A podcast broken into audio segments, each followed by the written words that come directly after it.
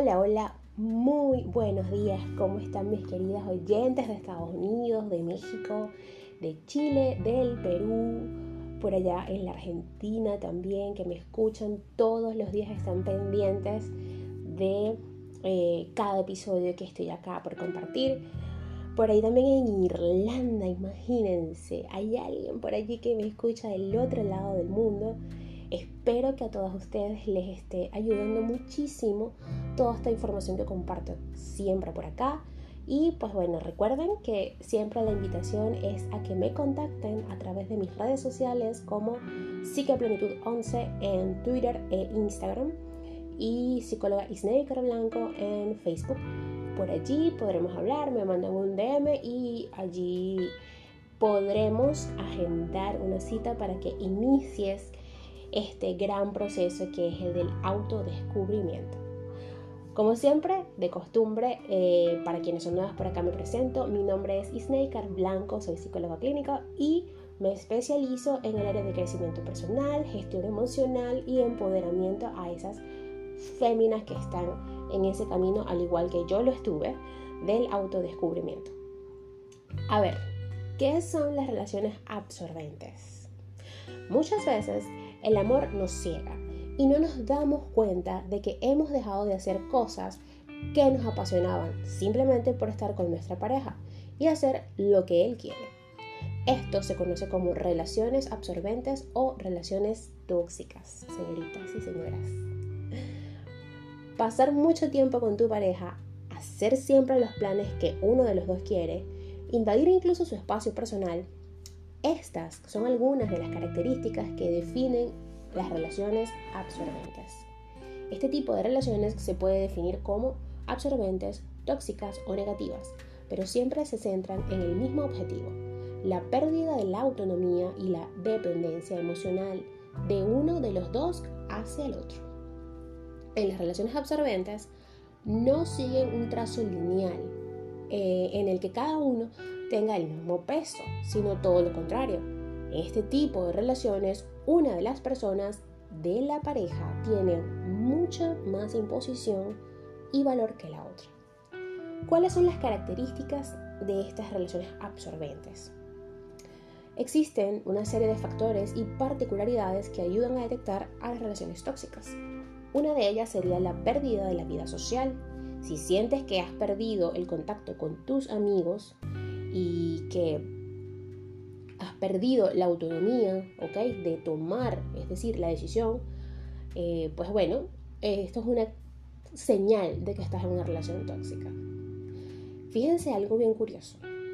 El diccionario de la Real Academia Española de la Lengua define a la autonomía como la condición de quien, para ciertas cosas, no depende de nadie.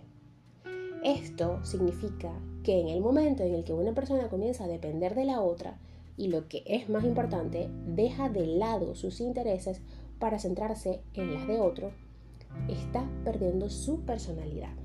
Esta pérdida viene unida también a la vida social. En este tipo de relaciones, un miembro de la pareja deja completamente al margen su vida, tanto social como familiar, para dedicarse íntegramente a la otra persona. Es cierto que esta autonomía es normal que descienda en mayor medida al comienzo de las relaciones, pues se está en la fase del enamoramiento. Pero pasada esta fase se debe recuperar totalmente. Si esto no ocurre, se entra en una etapa de aislamiento. Esta etapa es un momento complicado, pues en la gran mayoría de las ocasiones las personas que la están sufriendo no es consciente de ello por mucho que sus familiares y amigos le transmitan sus opiniones al respecto.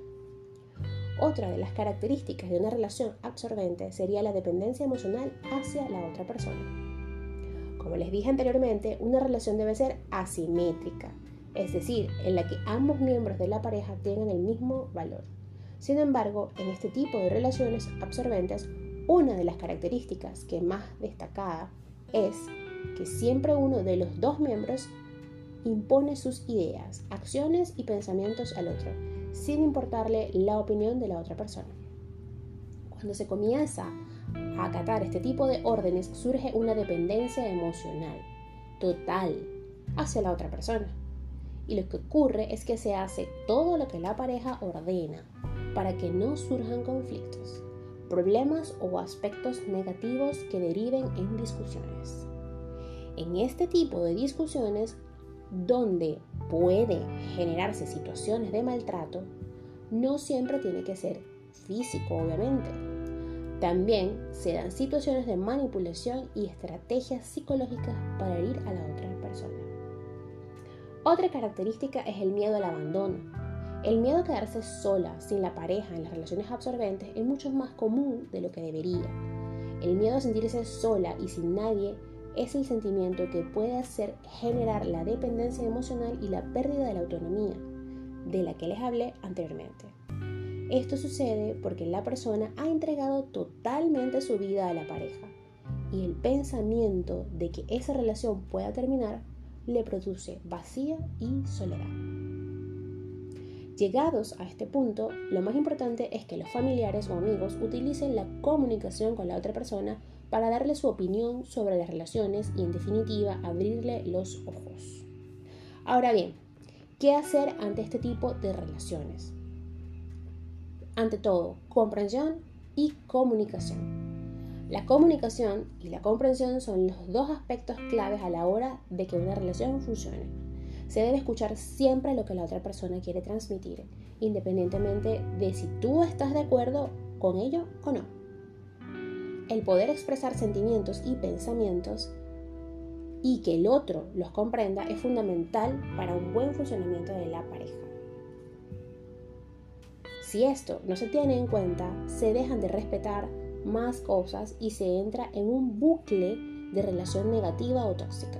Es en ese momento cuando debemos pensar si la relación merece la pena, tanto sentimentalmente como emocionalmente, hablando para cada uno de los dos. En muchas de estas ocasiones, este tipo de relaciones deben derivarse a una ayuda profesional, a veces para los dos y en la mayoría de las ocasiones para la persona que ha anulado totalmente su vida. Así que chicas, como les dije al principio de este episodio, saben que pueden contactarme a través de mis redes sociales y si no lo escucharon, se los vuelvo a repetir, Psique Plenitud 11 en Instagram y Twitter y psicóloga Snaker Blanco en Facebook. Allí podríamos agendar incluso una terapia de pareja o una terapia para ti sola, aunque como les dije, por lo general eh, la persona que ha sido anulada, la persona que ha sido totalmente eh, bloqueada en esta relación es la que debe ir a terapia para empezar a trabajar la autonomía y por supuesto la otra persona también debe ir a terapia para que comprenda que no todo puede ser como él lo desea. Es una relación de iguales, no de esclavas, ¿ok? Recuérdenlo siempre. Entonces, hasta acá el episodio de hoy. Espero que les haya gustado. Espero que tengan un hermoso día y hasta el próximo episodio.